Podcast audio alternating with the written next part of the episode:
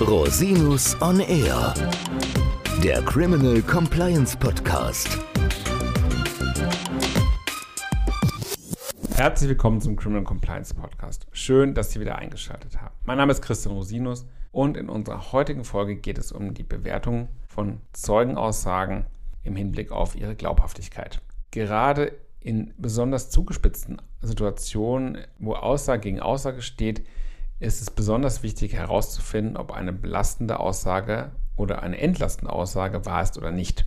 Vor diesem Hintergrund sind sowohl Vernehmungen von Beschuldigten als auch von Zeugen einer Glaubhaftigkeitsprüfung zu unterziehen. Auch die Strafverteidigerinnen und die Strafverteidiger sollten sich mit den Grundsätzen der Glaubhaftigkeitsbewertung von Aussagen auseinandersetzen. Die Fragen spielen auch nicht nur in der strafrechtlichen Hauptverhandlung eine Rolle, sondern auch etwa im Rahmen von internen Untersuchungen, wo es um die Mitarbeiterbefragung geht oder etwa im Rahmen von Compliance-Risikoanalysen, wo auch Interviews mit Mitarbeitenden über Prozesse und Abläufe im Unternehmen geführt werden. Selbstverständlich spielen die Grundsätze auch in Zivilverfahren eine Rolle, sodass eine umfassende Kenntnis erforderlich ist. Zunächst einmal ist der Begriff Glaubhaftigkeit von dem Begriff der Glaubwürdigkeit zu unterscheiden. Beide werden häufig synonym behandelt, betreffen aber völlig unterschiedliche Bereiche. Die Glaubhaftigkeit betrifft die Frage, ob eine konkrete Aussage wahr oder unwahr ist. Die Glaubwürdigkeit hingegen betrifft die Frage, ob ein Zeuge grundsätzlich dazu neigt, die Wahrheit oder Unwahrheit zu sagen.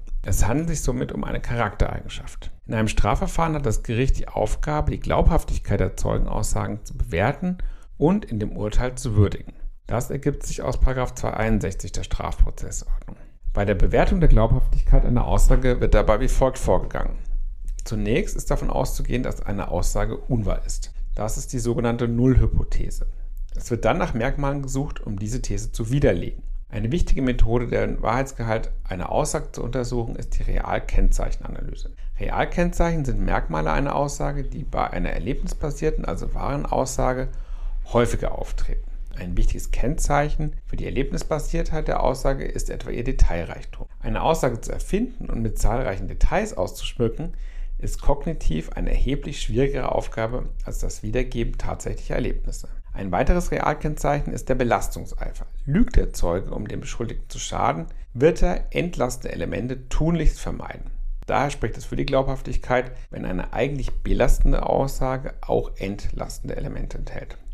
Die Entscheidung über die Glaubhaftigkeit einer Aussage wird natürlich letztendlich durch das Gericht getroffen. Als Strafverteidiger hat man allerdings ein Fragerecht gemäß 240 Absatz 2 StPO. Dieses Fragerecht kann und muss eine Strafverteidigerin, ein Strafverteidiger nutzen, um das bestmögliche Ergebnis für den Mandanten zu erzielen. Dabei gilt der alte Grundsatz, dass man möglichst keine Fragen stellen sollte, deren Antwort man nicht antizipieren kann. Insbesondere ist es wichtig, durch gezieltes Fragen entlastende Umstände besonders hervorzuheben. Wenn etwa Belastungszeugen im Verdacht einer Falschaussage stehen, muss dies mit der richtigen Fragetechnik herausgearbeitet werden. Insoweit kann natürlich indirekt ein Einfluss auf das Urteil ausgeübt werden. Andererseits besteht auch die Möglichkeit, im Rahmen von Verteidigererklärungen ein besonderes Augenmerk auf Glaubhaftigkeitskriterien einer Aussage zu legen.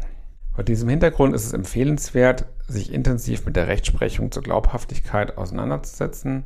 Dies kann einen echten Mehrwert nicht nur in der gerichtlichen Praxis, sondern auch in der Compliance-Praxis bedeuten. Falls Sie noch Fragen zu der Thematik haben, können Sie sich natürlich jederzeit gerne bei mir melden. Sie erreichen mich unter info at rosinus-on-r.com. Herzlichen Dank, dass Sie sich die Zeit genommen haben, den Podcast zu hören. Falls Sie Fragen haben, wenden Sie sich bitte jederzeit gerne an mich unter info at rosinus-on-r.com. Bis zum nächsten Mal. Ich freue mich auf Sie.